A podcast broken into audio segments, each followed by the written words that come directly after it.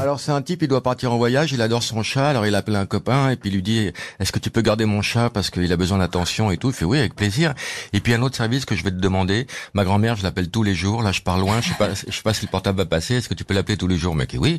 Il rentre au bout d'une semaine, il sonne chez son pote, il fait il est où mon chat? Et il dit bah ton chat il est mort. Dit comment ça? Bah oui il est tombé euh, du balcon. Il est Bah voilà, bah merci. Me dit, mais enfin, tu pourrais me l'annoncer. Ah, te rends pas compte la- la- l'amour que j'avais pour cet animal Mais il est crevé, il est crevé. Tu voulais que je te dise quoi? Bah je sais pas. Un peu de diplomatie. T'aurais pu, t'aurais pu me dire ton chat il jouait avec un bouchon. Le bouchon il a roulé sur, sur le balcon et en voulant l'attraper il a basculé. Voilà. Et ma grand-mère, tu l'as appelée, t'as des nouvelles? Alors justement, ta grand-mère elle jouait avec un bouchon. Ah oui, oui, elle est bien celle-là.